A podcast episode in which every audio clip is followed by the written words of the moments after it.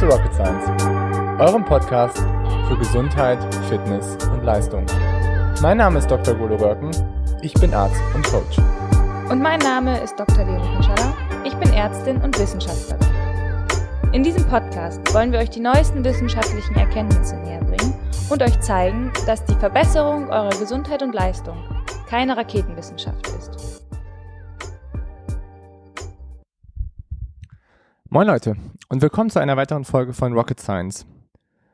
In dieser Folge sprechen wir über den Zyklus der Frau und dabei beschäftigen wir uns mit der Frage, ob es sinnvoll sein kann, sein Training nach dem Zyklus zu richten.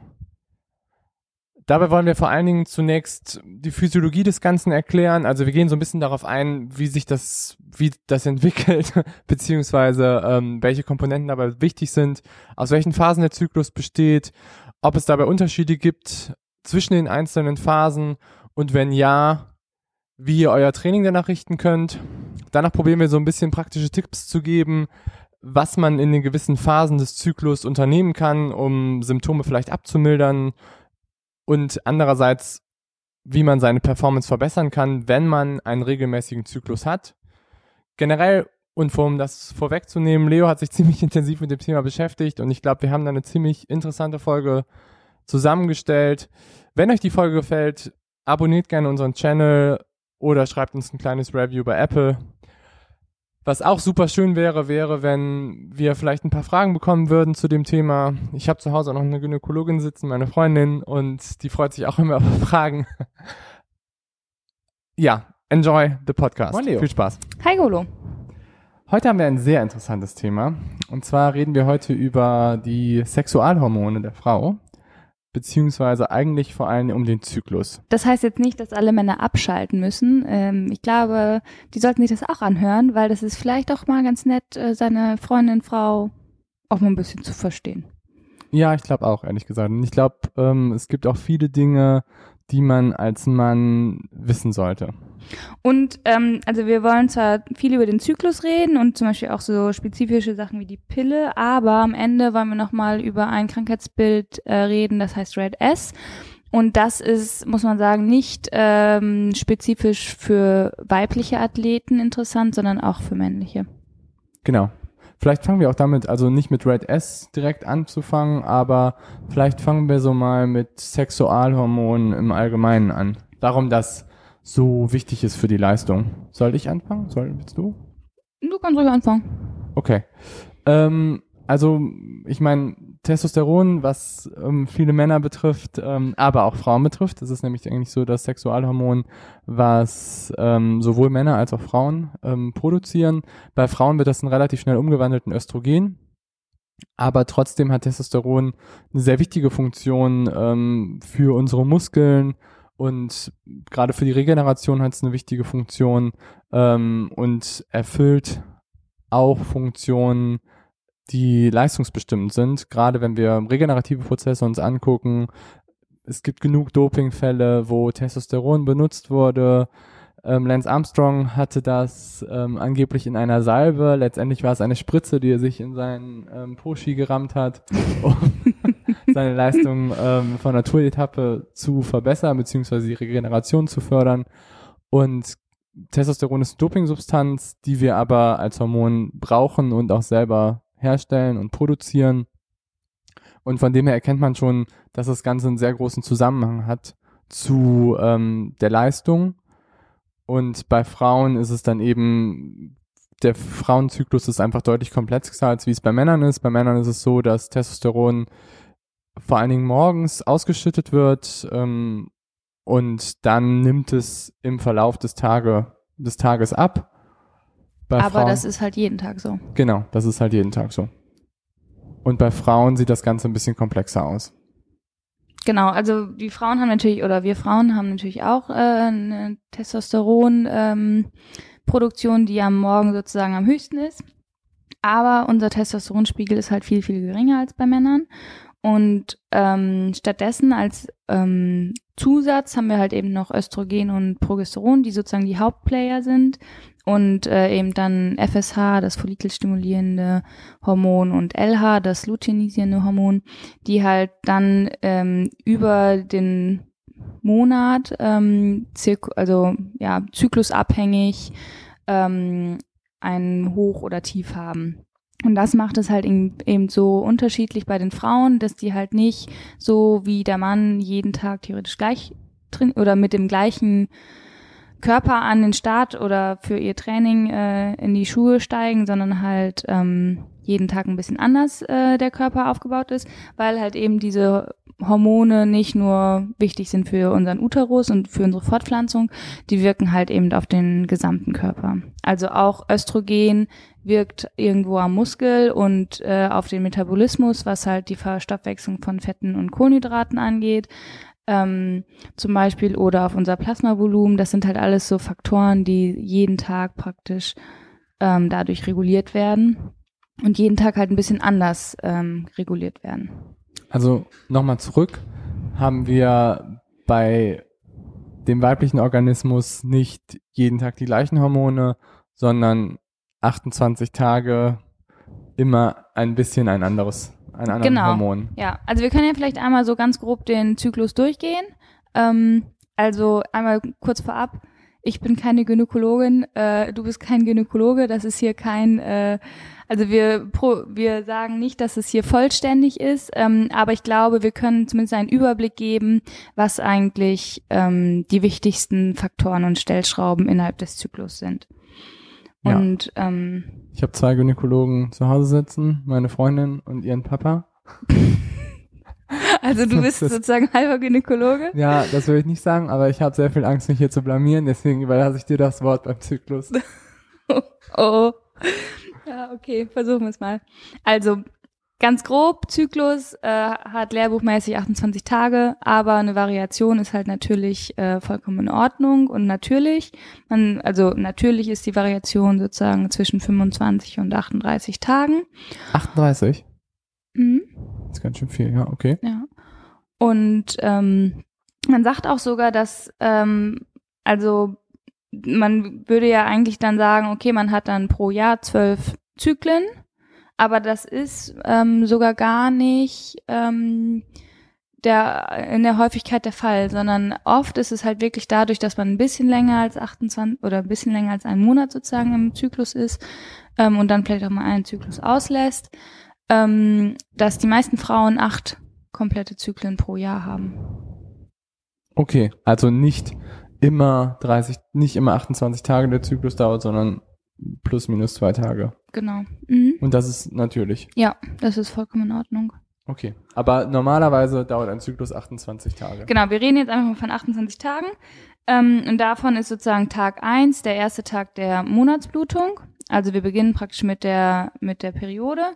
Und da ist halt ähm, praktisch auch das, ähm, ich sag mal, das hormonelle Null von Östrogen, FSH, LH, Progesteron. Also das ist sozusagen der äh, Tag oder der Bereich, wo wir in der niedrigsten äh, Phase unserer weiblichen Sexualhormone sind und damit auch äh, den Männern praktisch am ähnlichsten. Und dann kommt es halt äh, bis zur Ovulation, zum bis zum Eisprung, der nach 14 Tagen äh, stattfindet zu einem ähm, Anstieg von dem Östrogen und ähm, dem FSH, was sozusagen dafür, ähm, ja, also FSH, follikelstimulierendes Hormon, sorgt praktisch dafür, dass unsere Eizelle reift und eben auch Östrogen ähm, mehr ausgeschüttet wird. Und diese Eizelle ähm, springt dann praktisch am Tag der Ovulation aus dem Ovar ähm, rüber in die Tube, in den Eileiter. Und das Ganze wird getriggert durch einen, ähm, durch einen kurzen Peak an LH, der danach aber schnell wieder absinkt. Und stattdessen kommt es zu dann in den zweiten 14 Tagen zu einem stetigen Anstieg von Progesteron. Das ist ein Gestagen, was sozusagen das Haupthormon des zweiten Teils des Zyklus ist. Und ähm, Östrogen ist sozusagen im zweiten äh, Teil auch immer noch hoch, aber halt eben nicht der, der Hauptplayer. Also haben wir quasi einen zweigeteilten Zyklus, wo wir zuerst eine Reifephase haben ähm, von diesem, von der Eizelle. Mhm. Ähm, die Eizelle produziert dann Östrogen. Ähm, dann kommt es zu diesem Eisprung und dann wird dieser, ähm, diese Eizelle zu so einem Gelbkörper. Genau. Was dann irgendwie mehr so Progesteron, also ein Gestagen produziert, was anders wirkt als ein Östrogen. Genau. Genau, und das ist sozusagen die Phase, wo sich der Körper auf eine potenzielle Schwangerschaft einstellt ähm, oder vielleicht sogar denkt, dass er schwanger ist. Das heißt, ähm, man kann eigentlich auch gut sich vorstellen, dass unser Zyklus in zwei verschiedene, zwei grobe verschiedene Phasen geteilt ist. Einmal sozusagen bis zur Ovulation, die ähm, ja das Bereitwerden zur Schwangerschaft was natürlich dann bedeutet, dass man irgendwie ähm, sehr aktiv ist, äh, ne, ich sag mal, eine gute Ausstrahlung hat, weil man möchte sich ja paaren. Und dann die zweite Hälfte, wo man denkt, okay, jetzt, oder der Körper denkt, jetzt könnte ich schwanger sein, jetzt muss ich irgendwie alle meine Ressourcen nicht mehr auf die äh, Partnersuche ver verwenden, sondern darauf, dass meine ungeborene Frucht wächst. Das heißt, ähm, man schaltet äh, automatischen Gang runter oder der Körper schaltet einen Gang runter, um halt eben äh, die Energie umzulenken in, in die Schwangerschaft. Okay, das ist interessant. Also ist man quasi in der follikulären Phase, in dieser Reifephase am leistungsfähigsten? Ähm, jein, ja, eigentlich schon. Also ähm, das äh, kann man natürlich auf die Leistung beziehen, aber es kann man auch äh, sehr doll auf die Stimmung beziehen, muss man auch sagen. Mhm. Ähm, und da gibt's ja auch die. Oh, ich glaube, jetzt müssen wir einmal Pause machen. Auch. Okay, Leo hat gerade noch eine kleine Gemüsekiste bekommen, deswegen mussten wir kurz einmal kurz Pause machen. Und eine Gemüsekiste wäre nett gewesen. Ja, ist ja auch nicht schlecht gewesen. Ja, hätte okay, mich also gefreut. mehr die Gefühlslage. Genau, und da gibt's ähm, Gefühlslage, äh, um da jetzt wieder den Einstieg zu schaffen. Da gibt's eine ganz, ähm, ganz nette Beschreibung von äh, Maisel Hill mit den ähm, Jahreszeiten. Und das finde ich nicht für die Leistungsfähigkeit, aber zumindest für die Gefühle ähm, irgendwie ganz passend. Ähm, weil zum Beispiel während unserer Periode, wo wir eigentlich sehr, sehr leistungsfähig sind, hat man als Frau eigentlich nicht unbedingt das Gefühl und auch nicht unbedingt Bock auf einen Wettkampf. Stimmungsschwankungen. genau, das wird sozusagen ge, ge, ähm, von ihr als der Winter betitelt. Und ich okay. finde, das passt eigentlich ganz gut. Man hat irgendwie, man möchte sich zu Hause aufs Sofa legen und seine Ruhe haben und ein Buch lesen. Ich glaube, ähm, das ist jetzt ein Thema, da können wahrscheinlich viele Männer auch dran anschließen. Können das wahrscheinlich verstehen in gewisser Weise. Hoffentlich. Das, Ehrlich gesagt, hoffentlich. Hoffe ich mal, dass viele Männer das verstehen können. Naja, wahrscheinlich können sie es nicht verstehen, aber sie äh, erkennen die Situation wieder. Oder sagen wir, sie haben es schon mal so erfahren, dass es äh, gewisse Zeiten gibt, wo man vielleicht seine Freundin einfach in Ruhe lassen sollte und sie ihr Buch auf der Couch lesen sollte und nicht irgendwie sagen sollte, okay, Schatz, kannst du noch mal eben den Müll runterbringen? ja, okay, erzähl weiter, bevor ich wieder irgendwie aus meinem. Leben einfach so quatsche. ähm, ja, und dann kommt der Frühling. Man hat sozusagen, man ist unternehmungslustig und baut sozusagen Kräfte auf bis zur Ovulation. Und der Ovulationszeitpunkt ist sozusagen ähm, der Sommer. Also um die Ovulation ist praktisch die beste Phase. Es geht einem total gut. Man ist irgendwie unternehmungslustig und ähm, kontaktfreudig, ähm, weil man möchte sich ja fortpflanzen. Und danach kommt eben der Herbst, sozusagen der Anfang der High Hormone Phase. Ähm, der kann bei manchen ganz trübselig werden schon, grau und nass. Und bei anderen kommt eher so der goldene Herbst oder der Indian Summer und denen geht's total gut.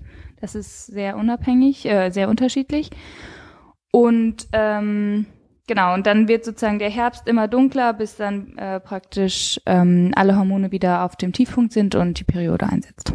Okay, also ist der zweite Teil des Zyklus der Teil, wo die Hormone am höchsten sind und das löst eher oder das führt eher zu einem Herbst beziehungsweise zu einer schlechteren Leistung. Kann man das so sagen? Ähm, also einer schlechteren Leistung finde ich schwierig, aber einer schlechteren Leistungsfähigkeit. Ähm, also weil zum Beispiel, und da kommen wir jetzt eigentlich von der von der Stimmung ähm, direkt auf die ja auf Training und Wettkampf eigentlich. Und es ist halt so, dass wenn man viel Östrogen und Progesteron hat, dann ist das, also wir brauchen Östrogene und Progesterone ganz klar. Aber äh, gerade in dieser High-Hormon-Phase ist es halt so, dass dadurch, dass man wirklich dieses Haie, äh, Haie, dieses Höhe, äh, hohe Östrogen hat, wird unser Stoffwechsel umgestellt. und wir haben zum Beispiel schlechtere ähm, Verfügbarkeit von Kohlenhydraten. Unser Körper ist ja darauf eingestellt, dass er praktisch eine, ähm, ein, ein geborenes Kind in sich trägt und dem, diesem Kind möchte er alle Energie zukommen lassen. Deswegen wird praktisch äh, im Muskel, ich sag mal so ein Riegel vor die Glucose gesch ge geschoben und wir versuchen eigentlich eher äh, Glucose sparend unterwegs zu sein und die äh, Carbs in den in den Muskeln nicht anzufassen, weil das soll ja sozusagen unser Depot sein für das ungeborene Kind. In der High Hormone Phase. In der High Hormone Phase. Wenn wir den Geldkörper Ja. haben, haben wir also eine schlechtere Kohlenhydratverfügbarkeit. Genau. Dafür aber eine bessere, einen besseren Fettstoffwechsel. Genau, wir haben dadurch einen besseren Fettstoffwechsel, was ja auch ganz schön ist, gerade wenn man irgendwie lange Ausdauersachen machen möchte. Aber so Spitzenleistungen zu erbringen, Sprinten, fällt einem halt einfach schwieriger, wenn man sich nicht ähm, ernährungstechnisch darauf vorbereitet. Okay. Das zum einen. Und zum anderen ist es auch so, dass zum Beispiel Östrogene ähm, unser Plasmavolumen verschieben. Das kennen wahrscheinlich auch viele, dass man einfach ja sich aufgedunsen fühlt, dicke Knöchel hat. Ähm, das ist halt auch dadurch äh, dem geschuldet, dass praktisch Östrogen ähm, Plasmavolumen verschiebt. Was- Erhöht oder?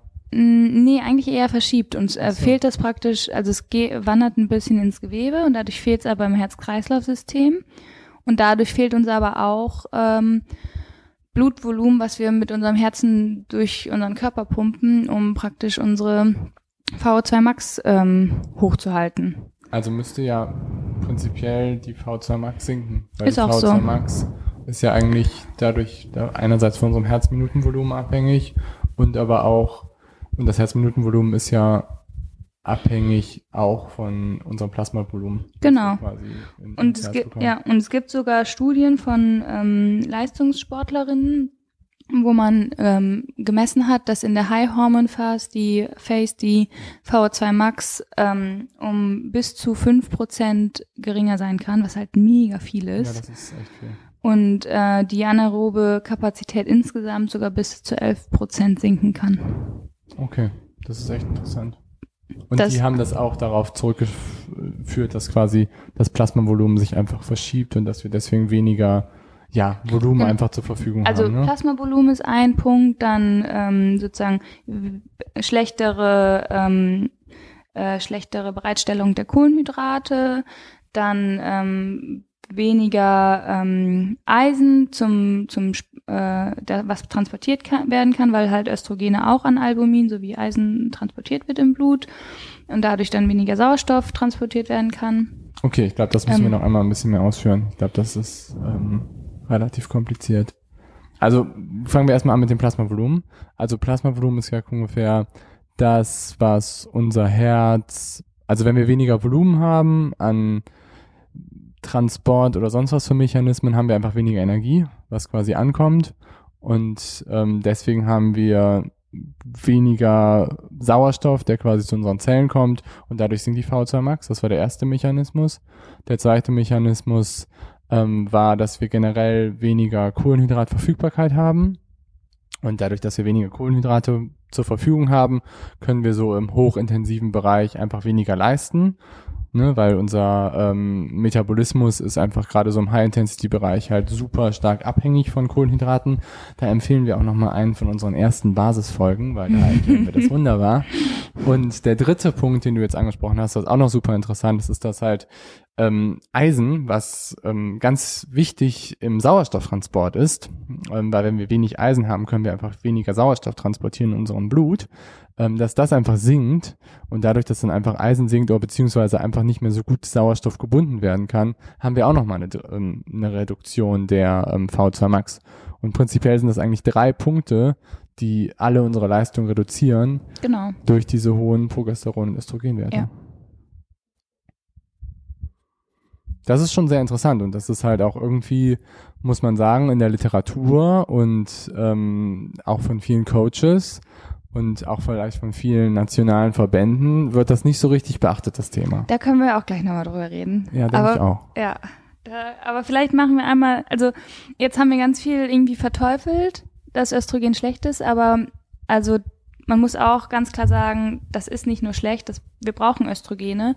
Es hat auch ganz viel Benefit und ähm, klar kann man vielleicht nicht so viel Kohlenhydrate dann verwerten, aber man kann dafür viel bessere Lipol also Fett äh, verwerten, Beta-Oxidation machen und daraus Energie gewinnen. Das heißt, wir sind sozusagen ähm, da im Vorteil, wenn wir praktisch, wenn es darum geht, wer am längsten laufen kann, dann wird die Frau sicherlich länger laufen als der Mann, rein vom Stoffwechsel her, weil wir das Östrogen haben. Ähm, aber auch andere Sachen, wie zum Beispiel, es gibt ja, es ist ja in aller Munde böse und gute Fette. Ähm, da hat halt Östrogen auch einen ganz, ganz äh, wichtigen Anteil dran, weil eben wir Frauen letztendlich äh, den Vorteil haben, dass unsere bösen Fette im Blut oft in gute umgewandelt werden und dadurch ähm, praktisch unser Herz-Kreislauf-System an sich, praktisch die Rohre, die, die Gefäße, ähm, geschont werden und geschützt werden. Okay. Das Ähm, ist, ja. Und das ist halt auch wichtig, ne? Und ähm, auch so wie Testosteron kann Östrogen auch äh, anabol wirken auf die Proteinbiosynthese. Das heißt, auch Östrogen hilft uns, dass unser Muskel wächst. Das kann nicht nur Testosteron, das kann auch Östrogen. Ist ja auch sehr, sehr stark miteinander verwandt. Ne? Ja, also genau. Östrogen und Testosteron ist, glaube ich, irgendwie ein Ring, der irgendwie mehr geschlossen ist beim Östrogen. Das ist ja einfach nur ein leichter Umbau des Ganzen. Aber es ist halt super interessant, finde ich, dass Östrogen ähm, zu einer verbesserten Fettoxidation führt.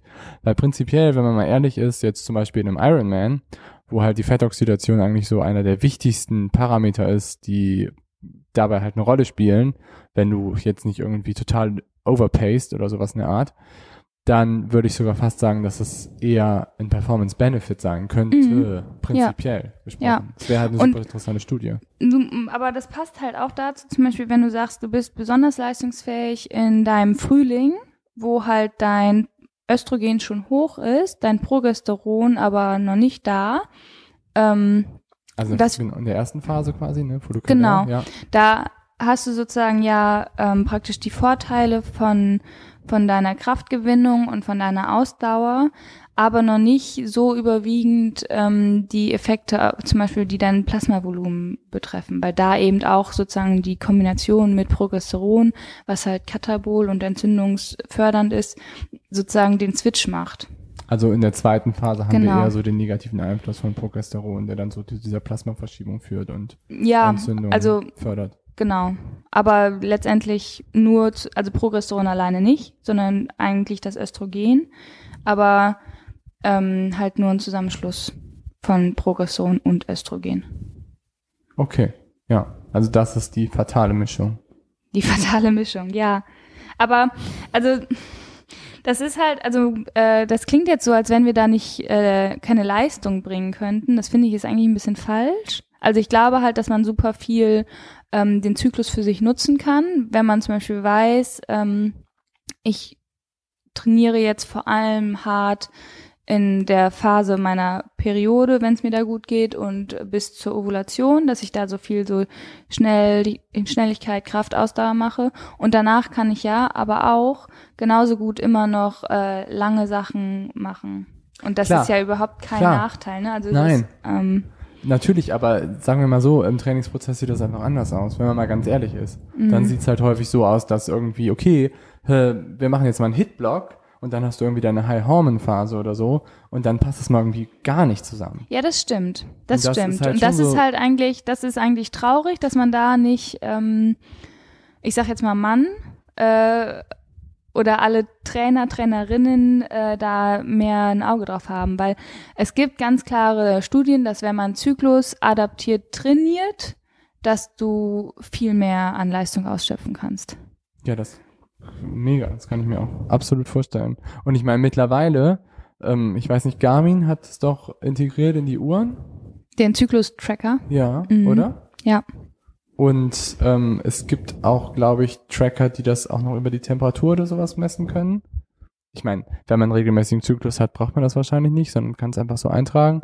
Aber dann macht es halt schon echt total Sinn, das zu tracken und einfach auch in den Trainingsplan und an seinen Coach und an wen auch immer weiterzugeben und es nicht Ja. als Tabuthema zu Ja, sehen. ja, definitiv.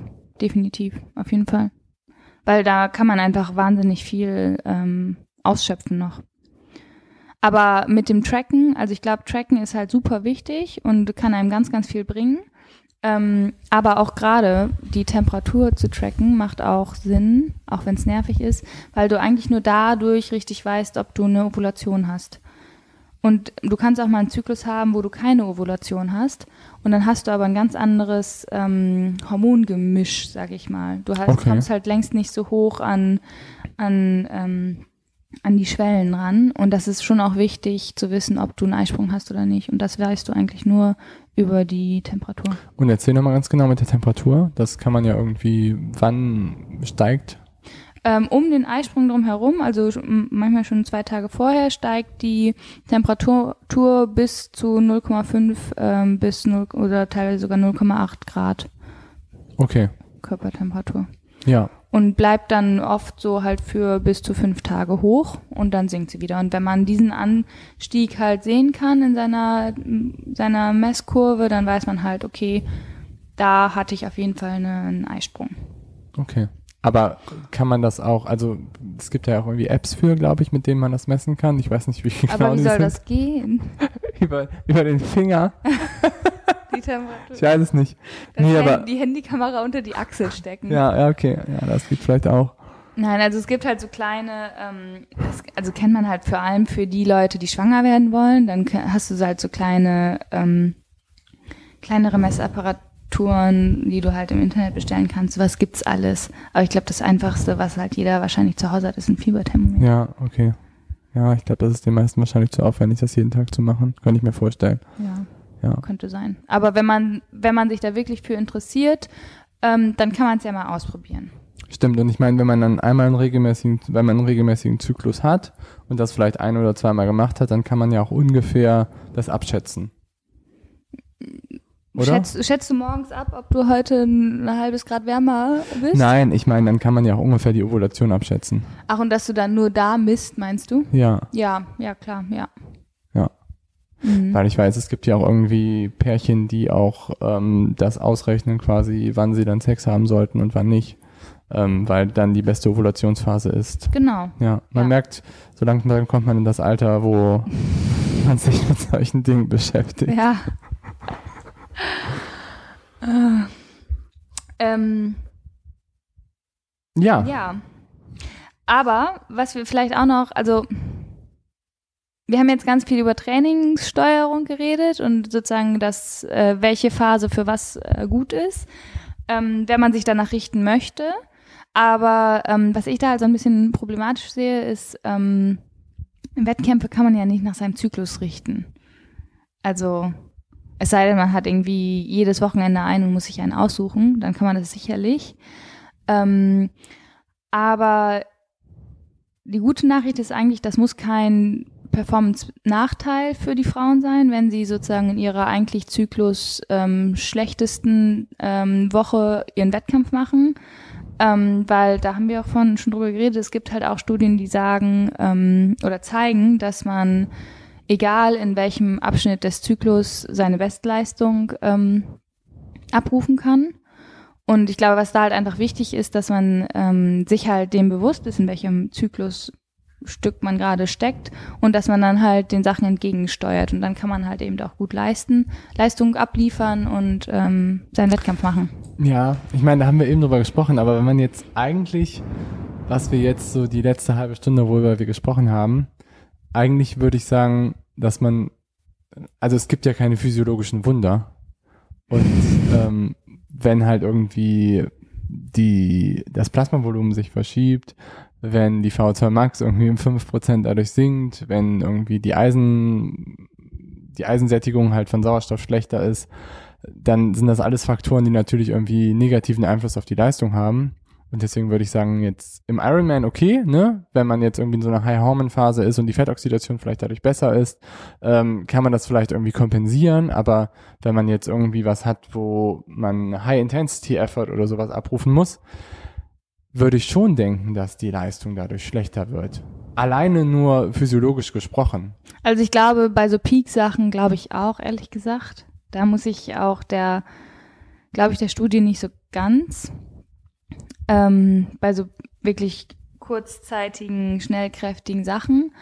Ähm, aber wenn du halt weißt, was dir sozusagen, was, was verändert ist und du da gegensteuern kannst, zum Beispiel gegen das Plasmavolumen, gegen die Verschiebung, wenn du halt weißt, okay, ich bin jetzt in der High-Hormon-Phase, ich habe viel Progesteron, ähm, ich habe zu viel Wasser im Gewebe, dann kann ich halt zusätzlich Elektrolyte zuführen, um mein Plasmavolumen zu verschieben.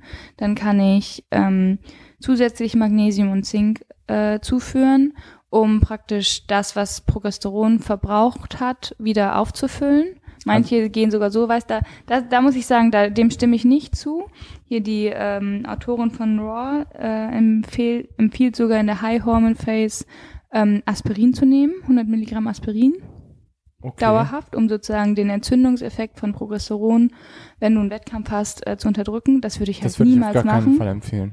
Das ähm, können wir auch nicht, also das ist nee, absolut das, gar nicht das empfehlenswert. Das ist No-Go. Also wenn ich nicht krank bin, dann nehme ich keine Tabletten. Nee, dann nehme ich vor allem auch keinen ähm, Antiflug, also keine Medikamente. Ja. Das ist echt schon halt, Und ähm, ja.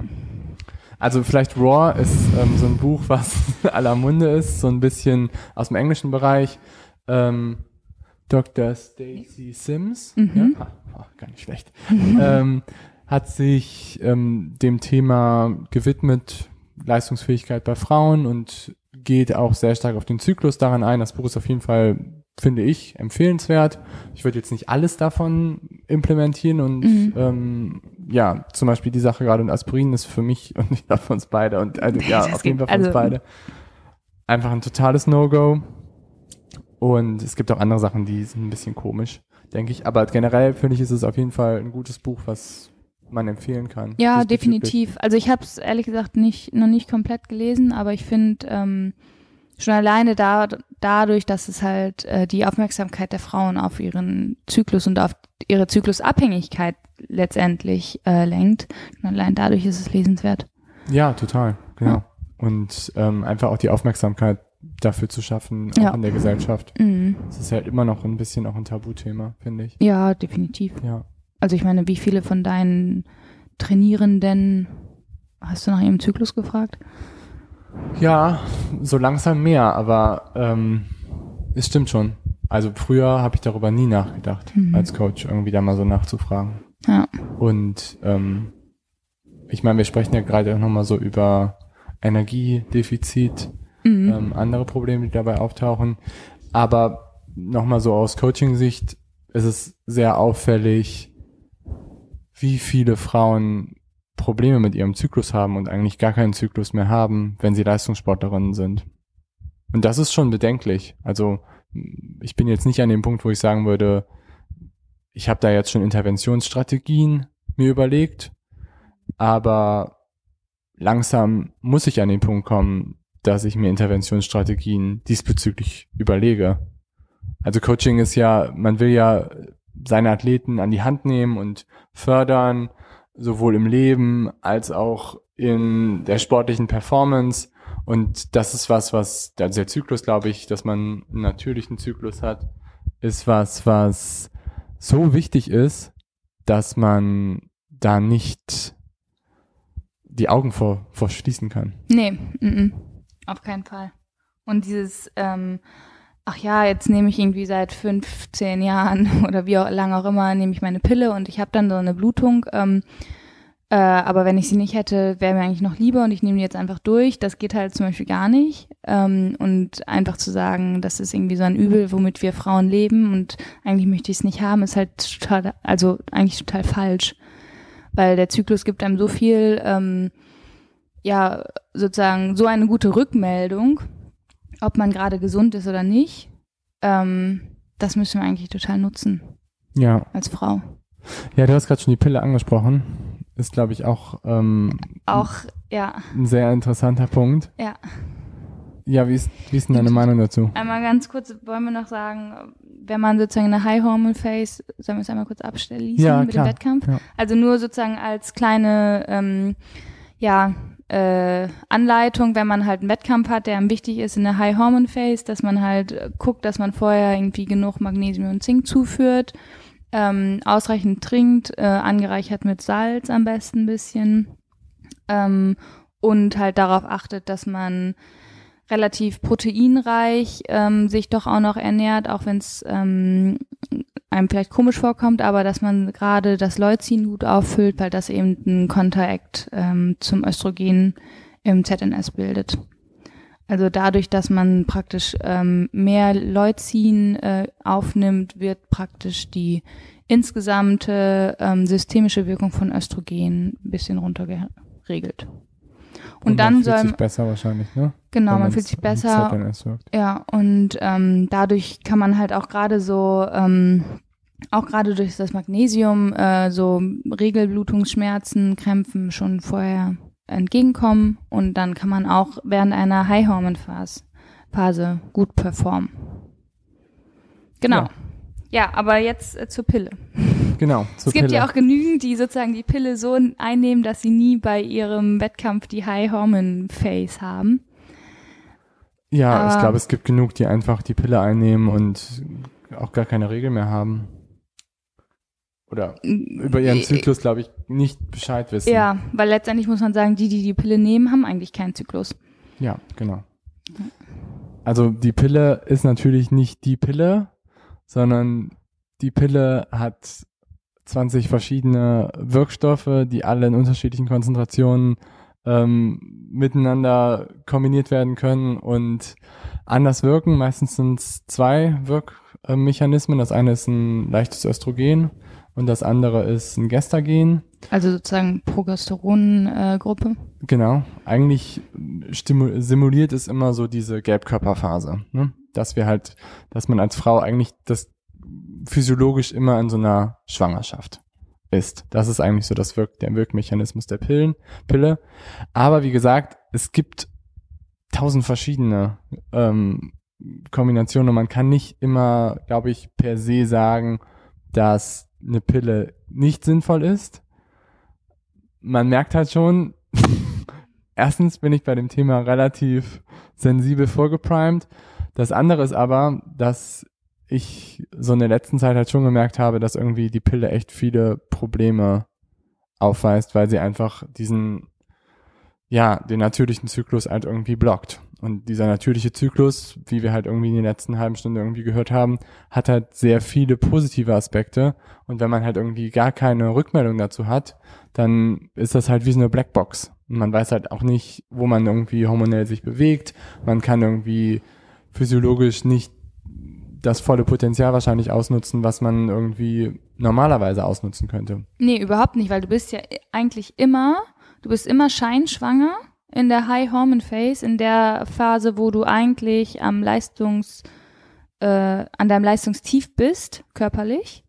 Ähm, und suggerierst deinem Körper das die ganze Zeit, dass er irgendwie ähm, metabolisch runterfahren muss und sich ausruhen muss, weil er schwanger ist.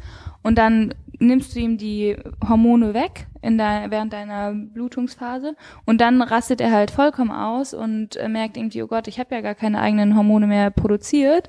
Ähm, jetzt fehlen die mir alle. Dann hatte ich, habe ich irgendwie einen super Peak an LH und ähm, krieg dadurch eigentlich nur so eine Abbruchsblutung und keine Monatsblutung wo man auch einfach mal unterscheiden muss, weil dann der Körper irgendwie denkt, oh Gott, ich muss jetzt erstmal ganz viel produzieren.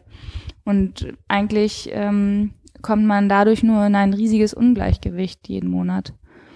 Und ähm, deswegen, also ich muss sagen, ich finde es ehrlich gesagt relativ gruselig, äh, jeden Tag eine Pille zu nehmen mit Hormonen, die halt nicht nur auf meinen Uterus wirken oder meine Eierstöcke, sondern halt einfach auf meinen gesamten Körper. Und ja, Ja, aber ist ja. ja eigentlich, also ist ja so. Und ähm, da, also ich meine, die Natur ist ja nicht dumm. Das hat ja einen Grund, warum wir einen Zyklus haben und nicht die ganze Zeit hoch Progesteron und Östrogen produzieren. Und ähm, Also wir haben da letzte Woche nochmal drüber diskutiert.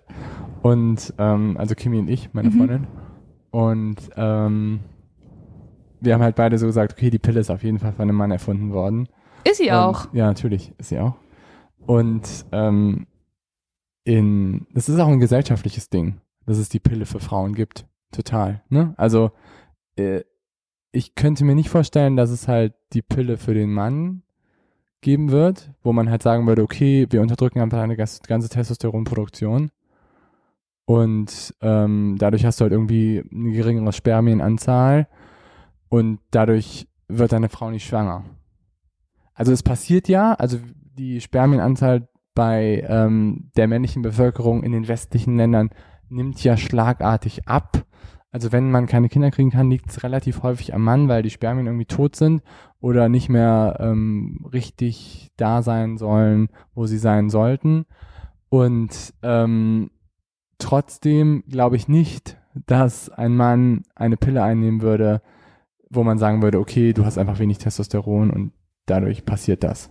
Ja, niemals. Und es ist schon ein bisschen pervers. Ja, total. Und, und dann wurde es aber ja von den damals, also ich weiß gar nicht, in den 70er Jahren wurde die ja, glaube ich, auf den Markt gebracht in Europa. Äh, wurde es ja so verkauft von den Medien, von wegen, ah, jetzt ist die Frau unabhängig und ähm, jetzt kann sie sozusagen selber über, über ihre Gebärfähigkeit bestimmen. Und das ist aber letztendlich ähm, so männergetrieben, äh, das ist Wahnsinn. Ja, ich meine, das darf man auch nicht vergessen, dass also das dem kann ich auch was abgewinnen, wenn man jetzt jetzt okay, jetzt verlassen wir echt das Thema, ne? Ja. Aber so gesellschaftlich kann ich schon auch verstehen, dass man irgendwie sagt, okay, das bringt auch eine große ähm, Unabhängigkeit für Frauen. Ja, tut es Weil- auch, aber man kauft sich dadurch auch echt ganz schön viel ein. Und warum muss das nur die Frau tragen? Ja, Das ist halt der Punkt. ja, das ist schon wahr, das stimmt. Also es müsste ein intelligenteres System geben. Ne? Aber nochmal, um darauf zurückzukommen, ähm, wenn wir jetzt uns so angucken, okay, Pille und Leistung, Ja, ja, wieder zurück zur Pille. Ähm, es ist Quatsch. Also klar äh, kann man sagen, ja, jetzt habe ich meinen geregelten Zyklus, der aber, wenn man ehrlich ist, kein Zyklus ist. Dann schmeißt man synthetische äh, Hormone ein, die sogar noch eine andere Wirkung als unsere natürlichen Hormone haben. Die wirken nämlich fünfmal, zum Beispiel das synthetische Östro Östrogen, was in den meisten Pillen drin ist, wirkt halt fünfmal stärker äh, auf unsere ähm, Kohlenhydratspeicher, was halt irgendwie für Sport relativ schlecht ist, ähm, hat aber nicht den positiven, stärkeren Effekt am Knochen, wo äh, wir halt sozusagen dann den negativen Effekt haben. Also es ist ja so, dass Östrogen ähm, den Knochenaufbau, die Knochendichte fördert und äh, deswegen zum Beispiel Frauen gerade in der Menopause ähm, Osteoporose Probleme bekommen, weil ihr Östrogen abfällt. also die Knochenmasse abnimmt, weil man weniger Östrogen hat. Genau. Und jetzt müsste man ja denken, ah cool, dann müssten ja alle, alle Leute, die irgendwie die Pille nehmen, gar kein Problem damit haben, weil sie ganz viel Östrogen zu sich nehmen und was sogar noch fünfmal stärker ist als das natürliche. Aber diesen positiven Effekt am Knochen haben die, äh, hat die Pille zum Beispiel nicht. Und ähm, wir sind halt dadurch eigentlich immer in einem Status, der uns nicht so leistungsfähig macht, ähm, wie wir an anderen Tagen sein könnten, wenn wir einen natürlichen Zyklus hätten. Mhm. Ja. Okay. Ja. Also, aber nochmal, ich glaube, wir müssen da nochmal einen kurzen medizinischen Disclaimer machen, weil ähm, ich glaube, wir können jetzt nicht die Pille komplett verteufeln, sondern es gibt halt Ja. auch Situationen, wo die Pille halt auch sinnvoll ist. Ne? Ja, das stimmt. Aber wenn man eine kerngesunde junge Frau ist, sollte man sich wirklich fragen, brauche ich die Pille? Gibt es nicht vielleicht noch was anderes oder muss ich jeden Tag Hormone nehmen? Das stimmt. Wenn Ja. ich eine Krankheit habe, wie zum Beispiel irgendwie polyzystische Ovarien oder so, dann ist es wieder was anderes. Aber das behandeln wir jetzt, glaube ich, hier nicht. Da sind wir, glaube ich, nicht die richtigen Ansprechpartner. Nee, genau. Es gibt auch noch, genau. Aber das sind so typische Sachen, ne? Die, ja. Okay. Aber ähm, worüber wir auch noch sprechen wollen, oder hast du noch was zur Pille? Nö, Sonst ich glaube, es reicht jetzt mit Pillen, oder? Ja, ich glaube auch. Ich glaube, jetzt habe ich mich genug unbeliebt gemacht zu Hause. ähm, Das glaube ich nicht. Ich glaube, die sind stolz auf dich. Go, lo, go, lo, go, lo. ja, äh, total. Das stimmt. Ähm, nee, aber als letztes wollen wir noch über Red S sprechen, Ja, oder? Ja. Dass, wenn, also Red S bedeutet Relative Energy Deficit Syndrome. Und der Name sagt eigentlich schon das Ganze, was es ausmacht, dass man durch ein Energiedefizit Auswirkungen auf seine Hormone hat. Und das vor allen Dingen auf seine Sexualhormone und das vor allen Dingen negative Auswirkungen auf seine Sexualhormone. Das heißt, seine Sexualhormone sinken dadurch, dass man ein Energiedefizit hat. Von, das ist so die Definition des Ganzen. Und das gibt es sowohl bei Männern, aber auch bei Frauen. Und das ist ehrlich gesagt bei Frauen viel häufiger beschrieben als bei Männern. Ja, und da, also wieso, wieso besprechen wir das jetzt, wenn wir den Zyklus besprechen? Ist halt, der Zyklus ist eigentlich die beste Auslöse, äh, Auslese für dieses Red S. Weil wenn wir irgendwie eine, also wenn man als Frau nicht die Pille nimmt und dann merkt, okay, ich habe einen unregelmäßigen Zyklus oder mein Zyklus ist vielleicht sogar gar nicht mehr da, ich habe eine Amenorrhoe, dann wird man halt vielleicht erst das erste Mal hellhörig und merkt, huch, hier stimmt was nicht. Und das sollte man auf jeden Fall. Also wenn ich irgendwie einen unregelmäßigen Zyklus habe, dann sollte ich hellhörig werden. Ob ist übrigens das Ausbleiben der Regel. Genau. Wir hab haben Ärger gekriegt, dass wir hier zu viele medizinische Fachbegriffe nutzen. ja. Nee, aber genau, ich sehe das also auch so, dass ähm, wenn man halt einen natürlichen Zyklus hat, dann hat man halt eine sehr gute Rückkopplung über den ganzen gesamten Prozess und dann weiß man eigentlich, dass viele Dinge funktionieren. Genau. Und dieses Red S ist ja eigentlich beschrieben, dass Frauen halt ein Ausbleiben der Regel haben, mhm. dass sie Essstörungen haben. Also das ist so, wie ja, es in also der man, Literatur beschrieben ja, man, ist. Ne? Da muss man, also da muss man unterscheiden. Früher gab es sozusagen nur das ähm, Female Athlete Triad. Mhm. Und das ist sozusagen veraltet und inzwischen redet man von Red S. Weil Female Athlete Triad sagt ja sozusagen, das können nur Frauen kriegen, ist halt Quatsch. Äh, können auch Männer kriegen. Ähm, und Female Athlete Triad war sozusagen eine Essstörung, ähm, eine ähm, Osteoporose. Osteoporose. Abnehmen der Knochenmasse. Ja. Genau.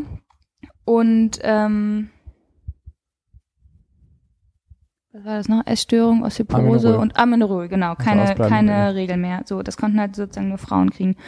Und Red S ist aber halt ähm, praktisch das Neuere, weitergefasste und das halt viel ähm, besser das Ganze beschreibt, weil du musst halt keine Essstörung haben, du kannst dich komplett normal ernähren. Nur das Problem ist, wenn du während deiner Sporteinheiten nicht genug versorgt bist, dann hast du halt kommst du in diesen in dieses relative Energiedefizit und dann reicht halt vielleicht schon deine zwei Stunden, drei Stunden Radfahrt, Laufeinheit, was auch immer, dass du halt da dein relatives Energiedefizit hast, was dir praktisch so viel Stress verursacht, was dann das Red S auslösen kann. Genau, da ähm, auch nochmal so physiologisch zuzusprechen. Wir haben ja schon mal darüber gesprochen bei unseren Training Basics, dass wenn wir halt in so einen Low Energy Status kommen und vor allen Dingen halt auch unsere Kohlenhydratspeicher halt richtig niedrig runtergehen, dann kommt es halt zu einer Stresshormonausschüttung. Genau, dann steigt Cortisol. Genau, Cortisol und das ähm, triggert, also löst dann auch noch weitere Hormone aus oder ähm, Katecholamine, also Sachen, die halt eigentlich dafür führen, dazu führen, dass wir so in, in so einen Kampfmodus oder in so einen ähm, Fluchtmodus geraten. Und das führt eben dazu, dass gerade so ganz viele Sexualhormone und sowas halt verbraucht werden. Und nicht wieder neu generiert werden. Genau, nicht wieder neu generiert werden können. Und das führt langfristig dazu, dass ähm, es halt entweder zum Ausbleiben der Regel gekommen, also dein Zyklus unregelmäßig wird, oder halt auch bei Männern ähm, zu einem Absinken des Testosteronspiegels. Genau.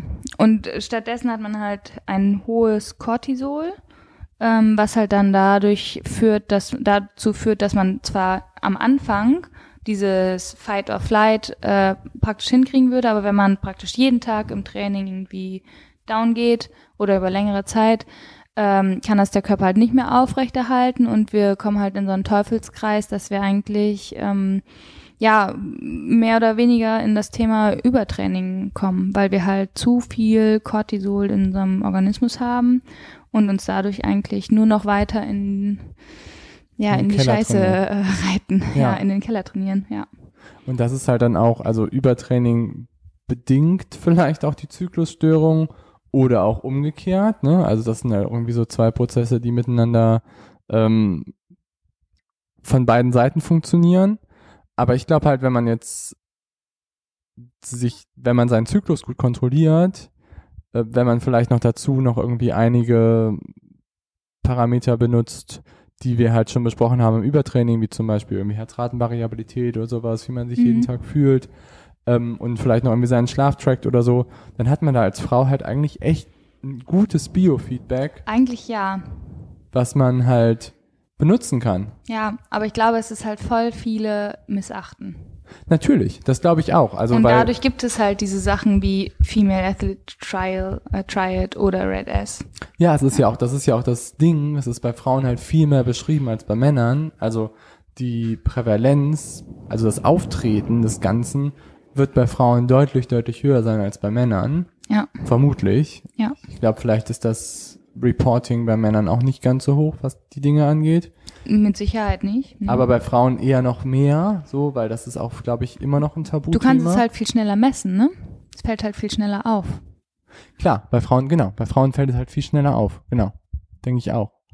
Aber es ist halt interessant, dass es halt bei Frauen viel mehr beschrieben ist. Also ich glaube schon, dass Frauen davon deutlich häufiger betroffen sind als Männer. Also ich glaube, Frauen sind anfälliger für ähm, dieses, ähm, ich sag mal, energetische Downgehen, weil dadurch, dass wir Östrogen haben, haben wir ja sozusagen manchmal schon eine schlechtere, ähm, einen schlechteren metabolischen Status. Wir produzieren schneller Cortisol als Männer. Wir kriegen also schneller diese hohen äh, schnell, äh, Stresshormonlevel. Und man muss ja sagen, Cortisol ist das, was sozusagen alles dann noch weiter in äh, weiter vorantreibt an der Stressreaktion. Und ähm, da sind wir, glaube ich, schon anfälliger. Einfach dadurch, dass wir einen Zyklus haben und unsere Hormone so gut manipulierbar sind und nicht wir wie die Männer stumpf jeden Tag Testosteron produzieren. Im besten Fall, ja. Im besten Fall. Genau, und dadurch ist sozusagen unser System äh, letztendlich ein bisschen fragiler vielleicht. Mhm. Und dadurch kommt es auch vielleicht öfter vor. Aber ich glaube auch, dass es einfach öfter erkannt wird, weil du halt diese Zyklusunregelmäßigkeiten hast, die du, wenn du sie trackst, bemerkst. Und das kann ein Mann halt nicht. Weil was sind, also wenn man, wenn wir zurück zum Red S gehen, zu dem relativen Energiedefizit, dann sind halt so Sachen wie Reizbarkeit, Verletzungsrisiko, Depression so die Hauptsymptome neben einer geringen Knochendichte. Ähm, aber das sind ja so Sachen, das ist relativ unspezifisch. Also nur weil du jetzt irgendwie, ja, weil du vielleicht öfters mal irgendwie schlecht drauf bist, sagst du ja nicht als Mann, oh, jetzt äh, Jetzt bin ich aber im Übertraining. Doch, wenn man die Smileys bei Training Peaks benutzt, kann man das super Ja. gut ablesen, muss ich sagen. Ja, genau. Und die Leute benutzen das halt nicht. Dann, Ja. Aber ich Nee. habe ja meinen Zyklus. genau. Nee, aber ich glaube auch, ich glaube, das ist einfach was, was super interessant ist und was viel zu wenig Beachtung hat. Übertrainingsfaktoren sind immer so ein bisschen soft, muss man dazu sagen. Es gibt immer nicht so ganz das, was greifbar ist. Aber der Zyklus ist ziemlich greifbar. Wenn man einen natürlichen Zyklus hat als Frau, dann weiß man schon, okay, da stimmt was. Da ist was ziemlich in Ordnung. Und das ist sehr, sehr viel wert. Und ja, genau. Und wenn der halt nicht mehr da ist, dann schaltet der Körper halt um und sagt, oh nee, jetzt kann ich kein Kind kriegen, jetzt bin ich mit anderen Sachen beschäftigt. Und das muss einen halt hellhö hellhörig machen. So. Mhm. Vielleicht einmal noch zu Red S. Äh, das ist irgendwie kein Spaß, auch für Männer nicht. Das, was sozusagen dann daraus ähm, ja, äh, resultieren kann, ist halt, dass man keine Trainingsadaptation mehr hat. Dass man sozusagen trainiert, trainiert, trainiert, aber nie besser wird. Oder eher sogar schlechter, weil die Muskelkraft und die Ausdauerleistung abnehmen. Und auch Konzentration und Koordination abnehmen. Und äh, das ist auf jeden Fall was, was man wirklich ernst nehmen sollte. Ja, definitiv. Also ist auch, ich meine jetzt auch bei Frauen mit der erhöhten Osteoporose-Neigung, gerade bei Ausdauersportlern ist das auch kein Spaß. Und das sind alles Faktoren, die sollte man verdammt ernst nehmen, weil man damit auch seine Gesundheit langfristig gefährden kann und auch dem Ganzen schaden kann. Und auch Übertraining, darüber haben wir auch schon gesprochen, das kann ein absolut furchtbarer Zustand sein, Ja. der auch bis hin zur wirklich Lebensgefahr Ja. führen Und deswegen ähm, Fuel for your training. Ja. Ja. Und ich glaube, ich weiß nicht, sollen wir zusammenfassen, was wir sonst heute noch so besprochen haben? Also Fuel, Tracken und äh, die Pille überdenken. Wären so die drei Take-Home-Messages, oder? Ja, ich glaube, was also was ich jetzt heute mitgenommen habe, ist, dass ähm, der Zyklus 28 bis 38 Tage lang ist, ähm, aus zwei Phasen besteht. Einerseits irgendwie aus einer ähm, Reifephase, wo man eher weniger Hormone hat und dabei eher mehr Östrogen, was also vielleicht tendenziell eher so eine physiologische Leistungsfähigkeit bedingt, beziehungsweise eine erhöhte Leistungsfähigkeit sogar bedingt. Ähm, dann kommt es zu so einem Eisprung und dann Zu so einem Eisprung. und dann wird ein Gelbkörper gebildet, der dann halt noch irgendwie zu einer erhöhten Progesteronausschüttung führt mit Östrogen, was dann eher nicht so gute physiologische ähm, Voraussetzungen bildet. Man kann nicht genau sagen, ob dadurch die Leistungsfähigkeit steigt oder sinkt. Aber so rein physiologisch betrachtet sinkt sie vermutlich eher. Dann ist es richtig wichtig, ähm, das Ganze zu tracken und darauf zu achten, dass der Zyklus richtig funktioniert. Und man sollte mit seinem Gynäkologen oder mit seiner Gynäkologin vielleicht als Leistungssportlerin nochmal über die Pille sprechen. Ja, genau. Ja, das ist doch ein super Credo. Ich würde sagen, das war eine sehr ähm, inhaltsreiche Folge und ähm, ich hoffe, wir konnten auch ein paar Männer dafür begeistern, weil das ist echt ziemlich interessant, muss ich sagen. Und vielleicht versteht man seine Freundin auch besser, wenn man irgendwie das Thema sich so ein bisschen zu Gemüte geführt hat. Zumindest die vier Jahreszeiten. genau. Hä?